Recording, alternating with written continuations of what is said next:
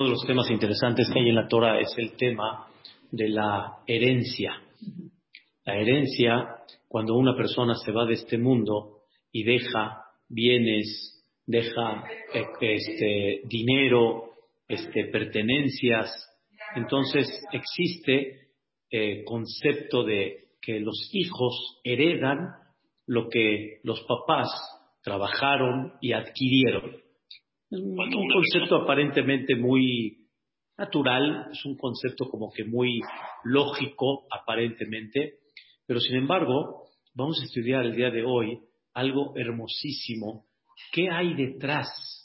¿Qué mensaje hay detrás de la herencia? En el concepto de la herencia, voy a explicar de Edrat Hashem. ¿Está hablando de herencia monetaria? Sí, herencia monetaria. Todo lo que es herencia monetaria que hay reglamentos, quién hereda, cómo se reparte, etcétera. Es un tema muy, muy interesante. Y ¿qué tal? esta clase la quiero dar el Urishmat de mi abuelita Teresa Batedrie, hoy que cumple sus 30 días, Hashem Tanihena, Vegan Entonces, el concepto de la herencia se ve eh, aparentemente una forma y una manera de que los hijos reciban lo que los papás de alguna manera trabajaron, lo reciben y pues tienen provecho de eso. Y la Torah nos enseña cuáles son los reglamentos, cómo se reparte el hijo primogénito, los demás hijos, etc. Pero hay un tema muy profundo y un punto que está muy importante detrás del concepto de la herencia. Dios no nada más nos dice cuáles son las reglas de la herencia, sino Dios nos enseña que hay herencia y la persona hereda y Dios quiere enseñarte un por qué tú heredas lo de tus papás. No es nada más así algo, como dicen, por naturaleza. Voy a dar un ejemplo. Si una persona, si en vida, vamos a llamar el papá y el hijo, y viene el hijo y le roba al papá, entra a su cuarto y le roba dinero, Marminan, nada más como un ejemplo le está robando. No porque él es el futuro heredero, el dinero le pertenece a él. ¿El dinero a quién le pertenece ahorita? Al papá, al papá y a la mamá. El hijo no lo puede tomar. Cuando el papá fallece, entonces el papá ya no es dueño de ese dinero, de esa pertenencia. Ya no es dueño, Saboreola, lo quitó. Hay gente que Dios les quita el dinero y hay gente que Borolam quita a la gente del dinero. o sea, cuando uno fallece, ya, él ya no es dueño, ya. Y como él ya no es dueño, entonces, en teoría, pudiera ser que ese dinero, ya, ¿a quién le pertenece? A nadie. A nadie. Cuando, cuando fallece, ya, a nadie. Voy a dar un ejemplo real, alágicamente hablando. Cuando una persona se convierte, ¿sí? Es un ger, se convierte, alágicamente hablando, él al convertirse, ya, ya, es, háganle cuenta como un niño que nació. No hay papá, no hay hermanos, no hay hijos, más que de aquí en adelante. Y este Ger falleció. Y no dejó ni esposa, no dejó hijos, falleció.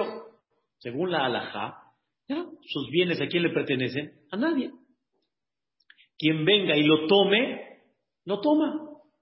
No, tome, existe hoy en día dentro del gobierno una cosa muy similar. Cuando no hay herederos, no le pertenece a alguien en específico, ¿a quién se va? Ya, el gobierno se podera, hay tal vez reglamentos a nivel. Sí, exacto. Ya, ya, ¿quién heredera? Nadie. Y la Torah te dice no. La Torah dice quiero que exista un concepto que se llama herencia. Y vamos, vamos a explicar este punto, primeramente Dios. El tema que vamos a desarrollar el día de hoy es algo muy básico que eh, hay que pensarlo, no nada más de vez en cuando, hay que pensarlo todos los días, hay que ubicarse mucho en la vida que se llama saber, saber, sabrás, que la vida en este mundo no es sino un puente muy angosto. Hay que pasar por él, tener mucho cuidado para llegar al otro mundo. O sea, nuestro punto de vida acá es para llegar a dónde? A Olam Abba. Esa es la filosofía del pueblo de Israel, tiene que quedar muy clara. Mirar que este mundo es tránsito, este mundo es pasajero, pero el propósito principal es llegar a Olam Abba. Escuchen bien, y todo lo que hagas en este mundo, todo lo puedes convertir en Olam Abba. Todo, aún comer, lo puede uno convertir en Olam Abba. Porque si como y la finalidad de comer es para estar sano, para seguir cumpliendo la regla divina, entonces también el comer también se llama ganarse más Olam Abba. Esta vida no es, fallece uno, terminó, y como dicen el dicho, el muerto al pozo y el vivo al gozo. no, no, no, no, no. No, no, no, no, no. Cuando una persona va, cuando una persona va, ¿sí? Al Beta cuando una persona este, dice verajot para alguien, ¿cómo decimos nosotros? Le ilui neshama, para enaltecer el alma. ¿Quién se quedó acá? El cuerpo. El cuerpo que es la vestimenta, pero no es el alma. El alma es lo que realmente es la vida de la persona y esa alma es eterna, es un alma divina. Y esa alma, bajo lo que trabajó aquí en este mundo, se va a ganar su Olam Abba. Es un poquito o bastante difícil explicar un concepto de Olam Abba cuando realmente estamos viviendo en conceptos materiales, mundanos, corporales. O sea, mi cabeza no puede entender algo más allá de lo que es esta vida. O sea, no puede comprender un mundo fuera de la naturaleza que mi cabeza entiende. Pero debemos de comprender cuánto trabajamos realmente, cuánto trabajamos en esta vida para ganarnos la vida eterna. Todos en esta vida, de alguna manera, tenemos un tiempo limitado. Decimos, en el buen sentido, decimos 120 años de vida. Pero aún 120 años de vida también tienen un qué? Tienen un tiempo, tienen un fin. Ya, ya, ya, ahí terminó. Y esta vida, la persona debe de aprovecharla y comprender que la vida son herramientas, muchas gracias, que la vida son herramientas, la vida tiene un propósito, la vida una persona no la elige en el buen sentido. Claro que una persona tiene libre albedrío, pero en términos generales la vida, la vida una persona no la elige, rico, pobre, qué contratiempos hay, en qué país vas a vivir, dónde naciste, me refiero, con qué familia te vas a desarrollar, cuántas cosas la persona no elige. Uno piensa, Dice que lo uno antes de, nacer, ¿no? Pero la realidad es que Boreolam elige, ¿sí? qué es lo que va a tener la persona, porque esas son las herramientas y ese es tu trabajo y esa es tu misión. ¿Para dónde? Para llegar a Olamapá. Cada minuto de vida, escuchen bien, la persona si lo ve a nivel mundano puede decir, estos minutos no valieron, esta, esta vida no valió, estos, estos medios, ¿de qué sirven? Eso no se le llama vivir cuando uno lo ve a nivel qué? A nivel mundano, a nivel corporal. Pero cuando una persona comprende que esta vida es para ganarse el Olama Ba, entonces es como la persona que está en el aeropuerto y llega a decir, pues esto no es vida, porque no hay sala, no hay comedor, no hay cocina, no hay este, este, ¿cómo se llama? La cena, no hay, papacito, estás aquí de paso, aquí no es la estación, aquí no es la finalidad, no es el propósito. Eso es cuando una persona lo, lo entiende y lo, y lo va a ver en una forma mucho más allá. Y por eso hay que empezar a trabajar este concepto muy importante de Olam Abba.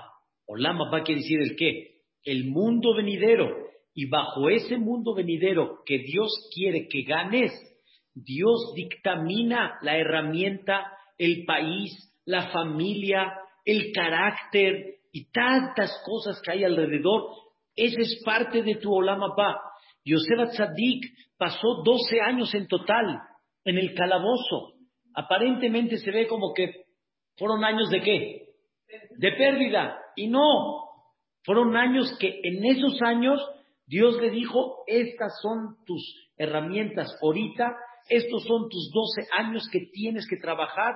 ¿Qué tuvo que trabajar Yosef Atzadik en esos 12 años? Con gente criminal. Pero ¿cuál fue su trabajo de él? Enseñarles a ellos que hay un director enseñarles a ellos valores. ¿Quién caía ahí en el calabozo? ¿Quién caía? La gente sin valores. La gente sin valores. Y Yosef llevaba a cabo una misión increíble, una misión impactante. Y fue enseñando cada vez puntos de elevación para comprender realmente qué es la vida. Y Dios ahí lo puso, es tu misión allá. Después Dios a dónde lo puso? Siendo virrey, esta es tu misión ahorita en la vida. Y así poco a poco la persona se va dando cuenta cuál es la misión que él tiene que llevar a cabo en esta vida, en muchas cosas que hay. Y todo eso es para ganarse Olam Abba. Y muchas veces nosotros pensamos que ya, Dios me dice cómo hay que ganarse el Olam Abba. Cumple Torah, cumple mitzvot. Y hay veces Dios te dice, yo te voy a decir cómo te vas a ganar el Olam Abba. Yo te lo voy a decir. Hay gente que dice, es que no puedo dedicarme al estudio todo el día. Lo voy a dar como un ejemplo que sería lo máximo para Dios, estudiar Torah todo el día. Y no lo puede hacer. Entiéndeme, hijo, ese no es tu Olama Ba ahorita. Tu Olama Ba, ¿cuál es? Otro. Tu Olama Ba y tu misión en la vida es otra. Cuando la persona empieza a comprender un poquito este concepto, ¿sí? muchas cosas cambian en la vida. Mucha visión cambia en la vida. Llegó este, el papá de Moshe Rabenu, ¿sí? llamado Amram, y él, cuando escuchó el decreto de Paró que los niños varones al río Nilo, ¿qué hizo Amram? Dijo, pues ¿para qué vamos a traer hijos? O por lo menos, por la duda, si son varones, pues los van a tirar al río Nilo. ¿Para qué? El esfuerzo, escuchen cómo dijo Amram, es en vano. Yo, si hubiera estado allá, haz de cuenta que es el Hajam Bashi, y dice una lógica, ¿qué hubiera dicho yo? Pues tiene razón, tiene razón. ¿Para qué? Llega Miriam, la pequeñita, tenía seis años, y le dice, papá, tu decreto está peor que el del faraón. ¿De qué me hablas, hija? ¿De qué me hablas? Le dice, Faraón decretó Olamazé este mundo. Y tú decretas Olama va, el mundo venidero. Ah, caray, ¿de qué hablas, papá? ¿De qué hablas, hija? La única manera de ganarse Olama va es nada más pasando por este mundo. Nada más. No hay forma, porque si no, para que Dios creó este mundo, pasar 120 años de vida, cada uno con su rollo, como decíamos acá. Y cada uno con su problema. Y como una señora le dijo a su nieto que nació en el hospital, ay, bienvenido al mundo cruel, hijo. o sea, viéndolo de esta forma, cuando pasan los años, uno entiende que esto, esto no es un chiste, no, no, es así, eh, no. Y a ver cómo lo vas a pasar, y a ver cómo lo vas a disfrutar, y a ver qué, qué te va a tocar. Y como le dije a una, a una este, jovencita, le dije, entiende que cuando una persona se casa, Dios te dice en un grito, en un perdón, en una frase silenciosa, te dice, ahí te encargo el paquetito. ¿Cuál es el paquetito? Pues el paquetito Vedrat Hashem bueno, pero tienes que entender que hay un paquete. Antes era todo rosita, bonito. Pero en el momento que entra el anillo, hay un paquetito, hay un compromiso. Por eso, cuando festejan un compromiso antes del matrimonio, ¿cómo se le llama? Compromiso. Yo me ofendí, ¿cómo que compromiso? A ver, explícame. ¿Cómo compromiso? ¿A, qué me estoy comprometiendo? Perdón. ¿Me estoy casando por gusto? Esta es mi novia, este es mi novio, nos vamos a casar. ¿Te comprometes a qué? ¿Cómo que a qué? ¿No estás entendiendo qué es un matrimonio? Un matrimonio es un compromiso. Entonces, llega y le dice, llega y le dice la Miriam a su papá, papá, no hay forma de ganarse Olama más que nada más en este mundo. Si no, pues ¿para qué venimos? Y si venimos, ¿por qué nos vamos? ¿Qué, qué, qué, qué chiste tiene la vida? Dice Miriam a su padre, hay veces nada más pasando, escuchen bien, ¿eh? nada más pasando unos minutos de vida, ya, se ganó el Olam bajo. hay unos que necesitan 70 años, hay unos que necesitan 120 años, y hay unos que por el decreto divino, ¿cuánto necesitan? Segundos. Y tú fuiste el medio para darle a esta Neshama Olam muy difícil lo que estás hablando, ¿entiendes? Muy sensible, muy sensible. Pero regresando al punto, necesitamos comprender que la vida es ganarse qué? Olama pa, esa es la vida. Llegó uno de los grandes, grandes jajamim, grandes, las eminencias de las, no últimas épocas, pero de los años, ¿sí? Reconocidísimo, llamado el Gaón de Vilna. Rabbi Eliyahu Vilna, aproximadamente hace 250 años en, en Lituania, ¿sí? Vilna, que era la capital. Era, era, era, era una eminencia, su conocimiento. Él llegó a decir lo que Dios me permitió saber, todo, todo. Torah, Torah Takabbalá. El Gaón era una, una, una eminencia. Antes de irse de este mundo, estaba llore, llore, llore y le dijeron, jajam, usted llora. Usted sabe lo que se le espera. Sabe lo maravilloso que, que, va a tener Olama vaya arriba. ¿Por qué llora? Agarró los tzitziot. Agarró los tzitziot, estos, así, los agarró y dice, ¿cuánto cuesta comprar un tzitzit? Relativamente son centavos, o sea, es barato comprar una vestimenta de cuatro puntas, ponerse el chichit y tenerlo puesto, es como decimos de chiste en español, enter, enter, enter, enter, ya quiere decir mitzvah, mitzvah, mitzvah, mitzvah.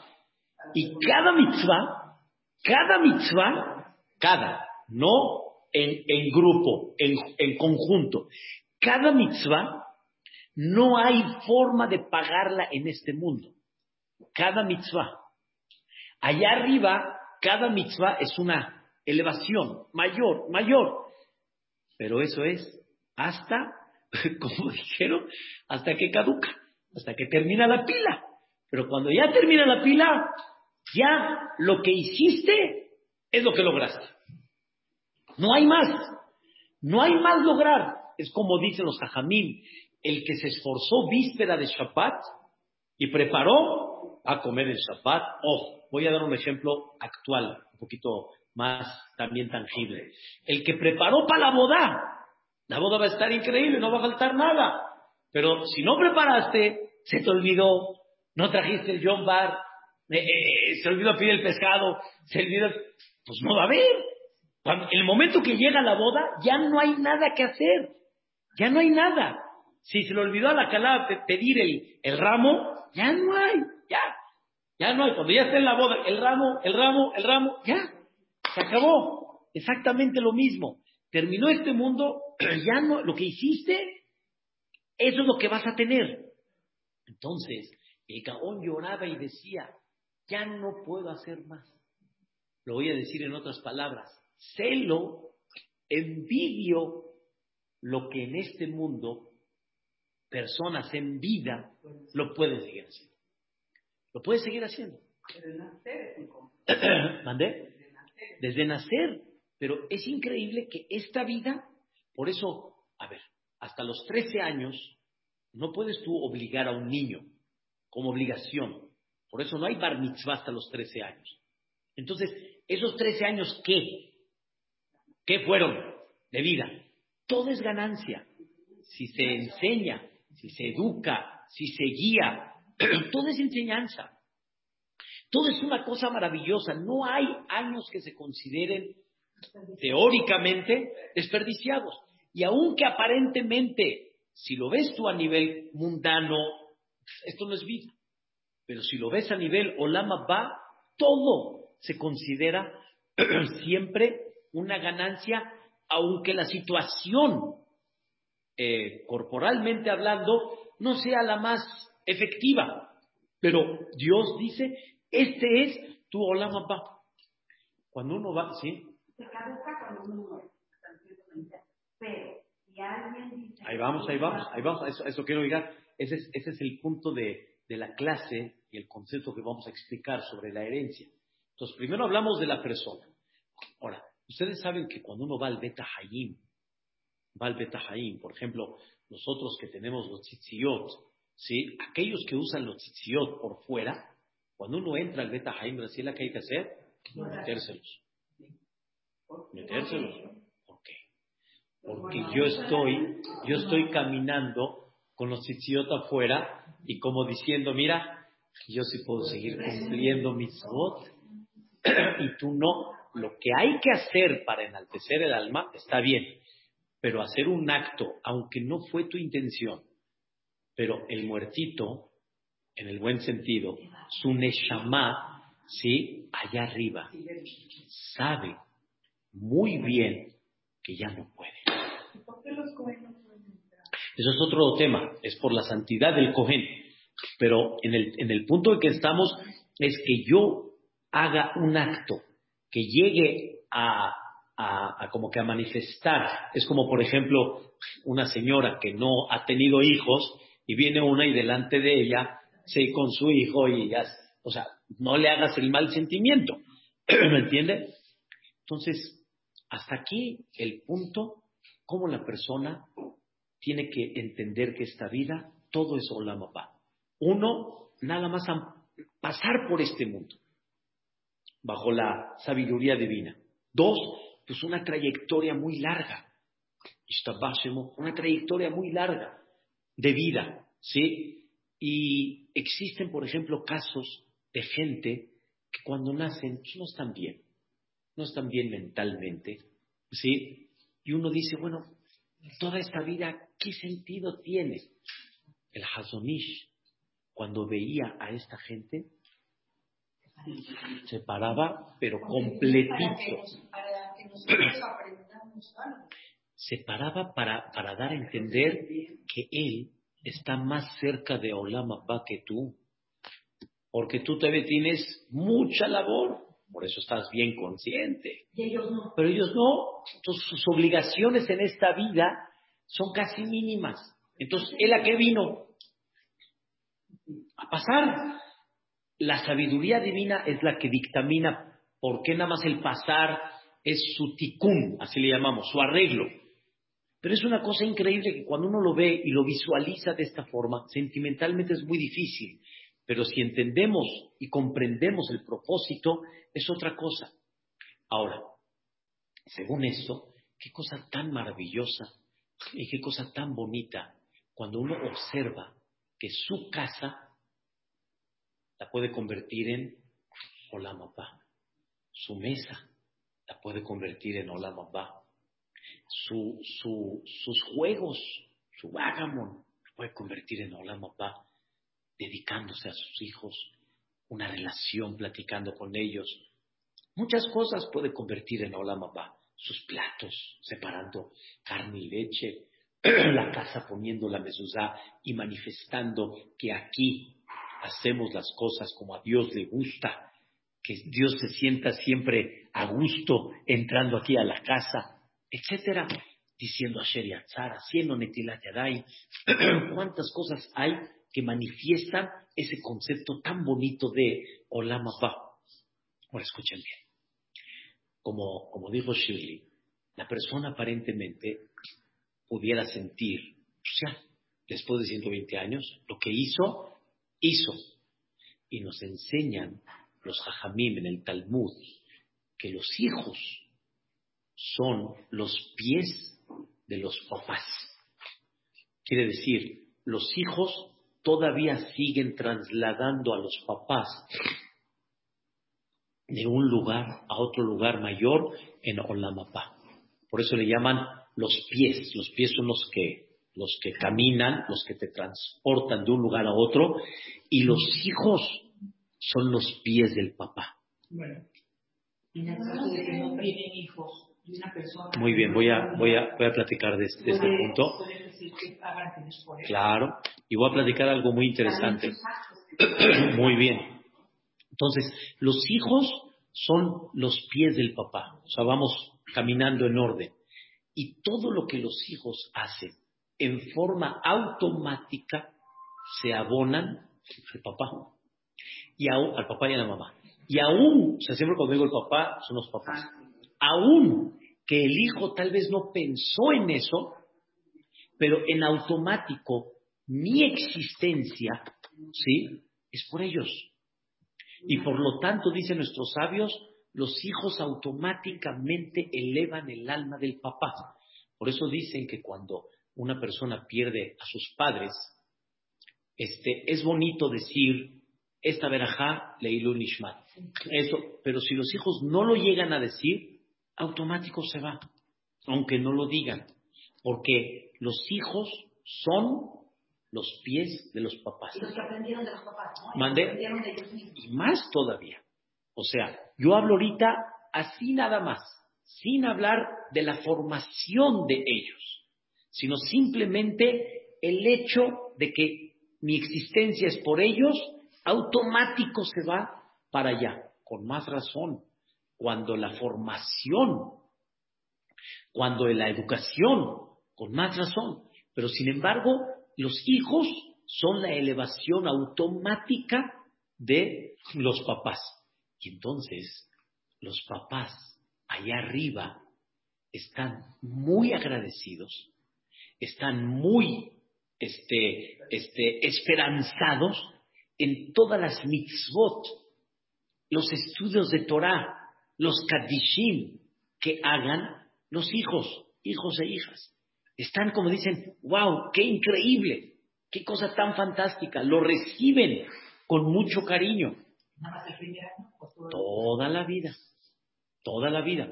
Dentro del primer año es un, es un, es un concepto por el juicio que la persona pasa allá arriba, pero independientemente a eso, los hijos siempre son aquellos que elevan a los papás. Y por eso dice la alhaja, la ley halágica, hay un, un tema que se llama Kibud Baem, y son capítulos de respetar a papá y a mamá.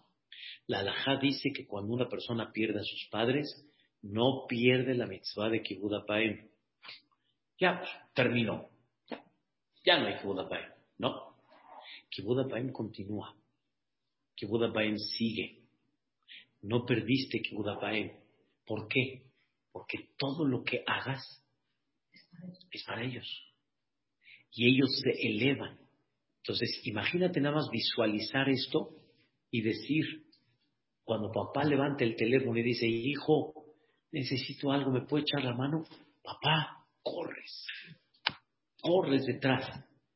Ahora el papá no te habla en forma directa, pero en forma indirecta, indirecta, te dice el papá, hijo, tú síguele, verajot, estudio, misvot, todo lo que puedas hacer, todo se eleva. Y es una mitzvah tan bonita de Kibbutz Baem que dice la alajá, es, entra en un término nuevo, pero sigue la mitzvah cumpliéndose en una forma muy clara, la mitzvah de Kibbutz Baem. Entonces, por lo tanto, hay una manera increíble cómo ganar y seguir elevando el Olam Abba, que es por medio de los hijos. Ahorita hablando en este punto, esto sale. Que la persona número uno tiene que trabajar la persona su Olam Abba. Y ese Olam Abba que la persona tiene que trabajar, Dios mismo te enseña en dónde lo vas a trabajar, con qué herramientas lo vas a trabajar, con qué medios lo vas a trabajar, todo Boreolam te lo presenta y tú tienes que ir trabajando ese Olam. Termina tu vida acá en este mundo. Ahora, ¿quién va a llevar a cabo más Olam más elevación? ¿Quién va a llevar a cabo eso? Los hijos. Los hijos llevan a cabo también ese Olam y elevan el alma de la persona. Según esto, hay algo maravilloso, hay algo increíble. Los papás dejaron bienes, terrenos, este, dinero, joyas, lo que hayan dejado, no importa. ¿Sí? Todo ese dinero, ¿sí? ¿A quién se va? Por. Porque los hijos que son los pies de los papás. Y por medio de ese dinero, los hijos van a seguir siendo los pies de los papás. O sea, van a utilizar, por ejemplo, voy a hablar en términos siempre positivos, ¿sí? Cuando heredan y por medio de ese dinero pudieron caminar más adelante, pudieron continuar una vida espiritual, eso automáticamente a quién se abona? A los papás. Les voy a hacer una pregunta el dinero se va a ir a aquel que no me va a elevar. Que no me va a elevar. O sea, porque explicamos al principio de la clase, fallece la persona, ya, ella no es dueño. ¿Quién sí? Pues quien sea. No, dice Dios, no.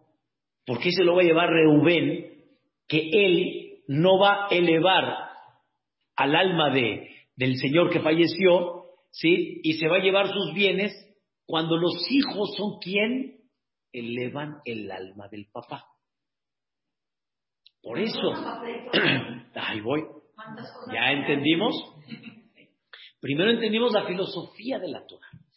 La filosofía, primero, siempre es importante comprender la filosofía para que después de eso, entonces ubícate a la vida. No se le dio la herencia a los hijos para que se peleen, como decía mi abuelita, porque mi abuelita venía de Turquía y decía, no se peleen. Sí, sí No se peleen, por favor. Para eso Señor le decía, el papá dice, lástima de todo lo que trabajé. Y el propósito de ustedes es elevarme. Así no me están elevando. Entonces mejor le doy la herencia en el buen sentido a aquellos que digan un buen Kadish y que de alguna forma tengan hermandad y no aquí que se estén peleando. ¿Entendimos? El fondo de la herencia es porque tú me vas a elevar y no hay uno más apropiado que seas tú, que es el que me va a elevar, que realmente reciba esa herencia. Si esa herencia te va a dar tranquilidad, por dar un ejemplo, si esa herencia te va a dar tranquilidad en el concepto, escuchen bien, ¿eh? para que tú puedas estar tranquilo, casaste a tus hijos, y por medio de eso pueda seguir trabajando y elevando el nivel espiritual, ¡ay, pues qué increíble! ¡Qué bueno! Sirvió. Esa casa es increíble. Esa casa tuvo muchas cosas fantásticas. Él se lleva todo eso. Pero la parte económica, dinero, herencia, bienes, etcétera, no hay mejor que te lo lleves tú, porque tú eres el que vas a elevar mi alma. Hijo, si no tú, entonces ¿quién? Te doy la oportunidad para que tú sigas elevando mi alma. Esa es la idea en el fondo de la herencia. Pero cuando esa herencia provoca qué? Pleito, separación. ¿Eh? Por eso. No, la dio, la Torah dio realmente ya reglas ¿Sí?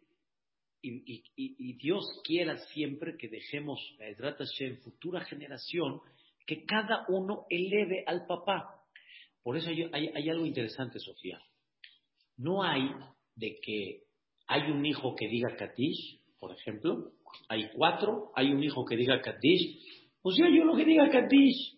No, papacito. Cada uno eleva al papá. Haz de cuenta, uno le depositó 10 mil pesos. Pues ya le depositó 10, no, pues yo quiero 40, no quiero 10.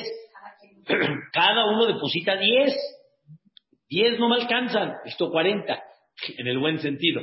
El Olama va es cada vez más. Ella me elevó, con su me elevó. Ahora quiero él, y también quiero él, y también quiero él. Por eso cada uno tiene ese concepto. Dicen nuestros sabios, ¿y qué pasa si, si ahorita tuvo que viajar y no encontró un miñán y, y no, se encarga una persona para que diga Kadish? Y que como te encargaste, entonces por tu causa, una persona dijo Kadish para elevar su alma, ¿qué es eso? Pero tú viste la causa, elevaste a tu papá. Ayer, por ejemplo, eso, hay cuatro hermanos. Uno ya, papacito, tus diez mil pesos hay que depositarlos. Los tuyos hay que depositarlos. Aquí hay tres, faltan diez. Encarga uno y deposítalo. ¿Mm? No, pero y estamos explicando, ya estamos entendiendo que no es así. ¿Ok? Ahora escuchen, ¿sí? Estamos hablando de algo pero en nuestro caso, digamos, no tengo hijos y lo que sea. Yo puedo dejar algo, mis actos. Sí, sí, sí, eso, ahí voy, ahí voy, ahí voy, voy, nada más, voy, voy como dicen en, en, en, eh, en, en paso a paso, exactamente. Ustedes son más ordenados que yo, pero ahí voy, en, ese punto. Por ejemplo, mi papá, que este, digo, él no sabe estar muy bien, intenta y todo, pero contrató a alguien para que Es bueno. Es bueno, es bueno. Sí, la idea realmente, la idea principal es de que una persona particularmente lo haga. Y obviamente que vaya aprendiendo. Rabbi Akiva se encargó de un joven, es una historia que no voy a ampliar, es una historia muy larga, Rabbi Akiva se encargó de un joven que estaba alejadísimo, no sabía ni Aleph Bet, no sabía. Rabbi Akiva se encargó de enseñarle Aleph Bet para que después diga el Kadish, fue algo formidable para su padre. Entonces, lo más importante es que él personalmente, y cuando uno ve este enfoque, que yo soy su elevación, entonces, ¿cómo? Lo que no hacía en esta vida para darle satisfacción. Voy a aprender el Kadish como sea. Le voy a echar ganas para hacer cada vez un poquito más. Ayer, por ejemplo, tuvimos un ley. Explicamos, al salir de ley, hay Berajot, Mesonot, Aetz, Adamá, Sheakol. ¿Qué tan importante es que la gente entienda? Por ejemplo, de un ejemplo, fuimos 60 personas que venimos. ¿Saben qué significa 60 verajot para enaltecer el alma? Es verdad que lo de los hijos es fantástico, pero también si una persona hace algo, le iluine shama, aunque no sea él el hijo, también sirve. También sirve. ¿Entendieron? También sirve. Sí, lo diga en su casa. lo diga en su casa. Estaba yo en el CNIS. Para uno mismo es, una conexión y comprender que realmente lo estoy haciendo. Estoy elevando el alma de mis padres, hijos y nietos, por lo menos. Bene banim, hareem que banim hijos, nietos, nietos son como hijos.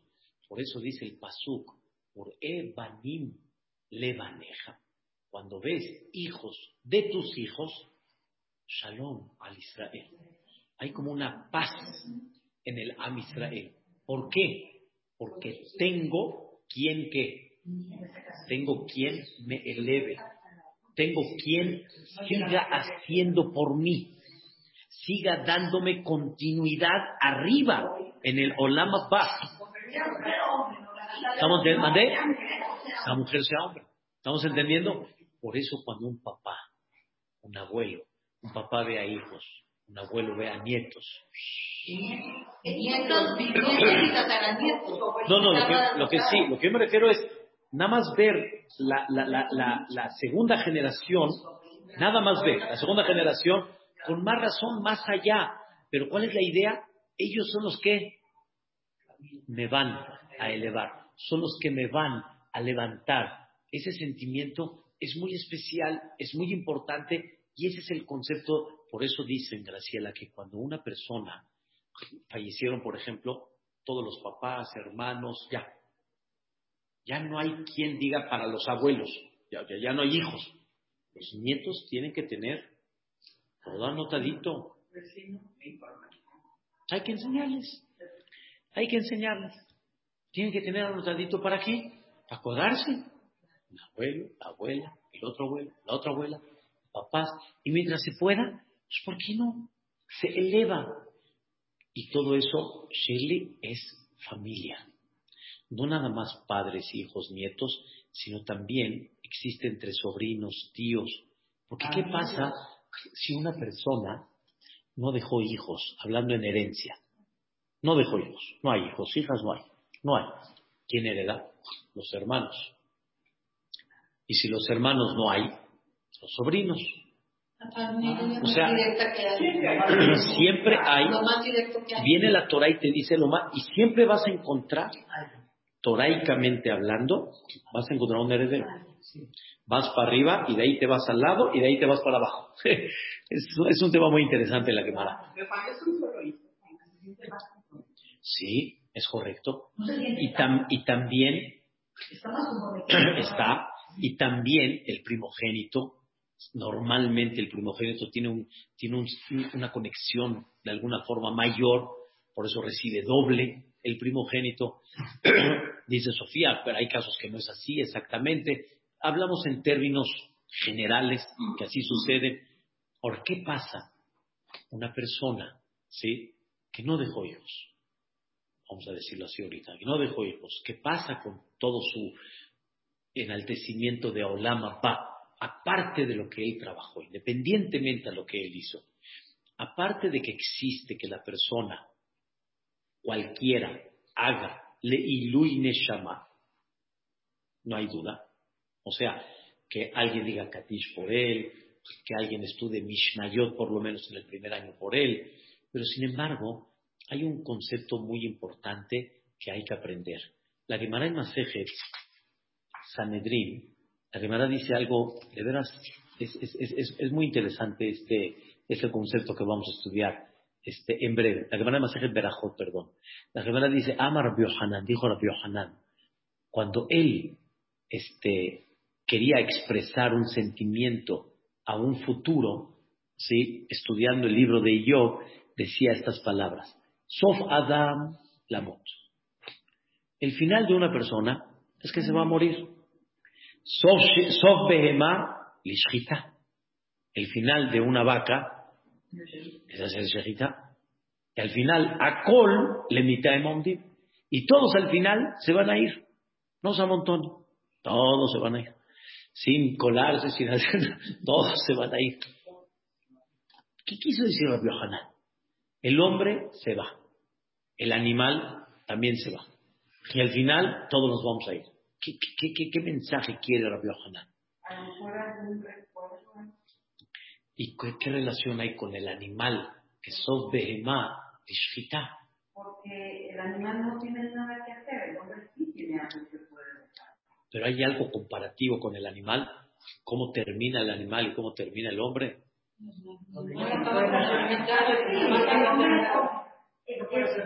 Como que el animal pues no tiene ningún objetivo.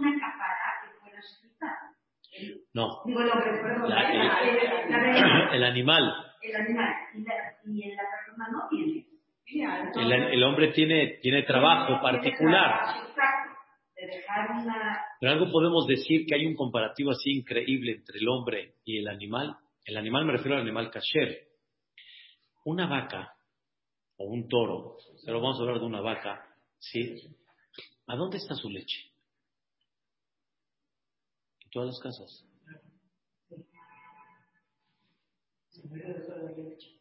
¿No? Cuando una vaca, eh, anteriormente, ¿quién era la, la fuente de energía de arar? ¿Quién era? La vaca. Entonces, su producción, ¿a dónde está? en las casas, el trigo, el cereal, etcétera. Pocos animales hay así. La gallina, ahí está, te la comes, hazla cobardo. Pero tiene los huevos. Pero el animal, el toro, la vaca, aún después de morir, tienes el cuero. Y el cuero lo conviertes en zapatos. ¿Y cuánto vive un animal? 20 años, una vaca, un toro, y los zapatos, sin estarlos cambiando cada ratito, pueden durar un buen rato, hasta como la vida de un animal. Un buen zapato puede durar bien de piel, y aparte la piel se puede quedar en un sefer La piel se queda en una mesuzá. O sea, la vaca es algo que refleja, interpreta cómo abarca sus, su presencia, puede abarcar mucho, pero no nada más puede abarcar, sino puede dejar después, en un futuro, puede dejar su huella, su sello. Dejó la piel, dejó el Sefer dejó el zapato, dejó el, etcétera. Dejó el, ¿cómo se llama? El tutu, tutupele, los, los, los, los, sofás. Dejó, dejó. Entonces dice Rabbi Hanan, así como el animal se expande y deja una huella, también el hombre tiene que saber que debe de expandirse en el mundo con sus actos, con su buen nombre, ayudando a una persona. Nadie sabe hasta dónde uno puede trascender haciendo cosas en la vida. Nadie sabe. Nadie sabe. Hay veces viste a uno, de veras, lo pusiste de buenas, le cambiaste la, la forma de ver, ya no lo volviste a ver, pero por tu plática, todo lo que pasó. ¿Es así? Sí, te vas de esta vida, pero tú sabes lo que puedes dejar en esta vida. El ejemplo que dejaste. Tú puedes entender hasta dónde puedes trascender. Sofadam lamut. Sobema Los dos se van a ir. Pero la pregunta es, ¿qué dejaron? ¿Qué dejaron? Y para eso, pues dedícate. Dedícate. Dedícate a trascender. Dedícate a las cosas que van a dejar huella. Si no se pudo, Dios sabrá. Si uno trató de hacer lo más posible, y está bien, pero trata y no hay una persona que no deje algo. Todos van a dejar. Aunque no dejaron familia por algún motivo, pero van a dejar amigos, van a dejar este, alumnos, van a dejar. Nadie sabe lo que uno puede llegar a trascender.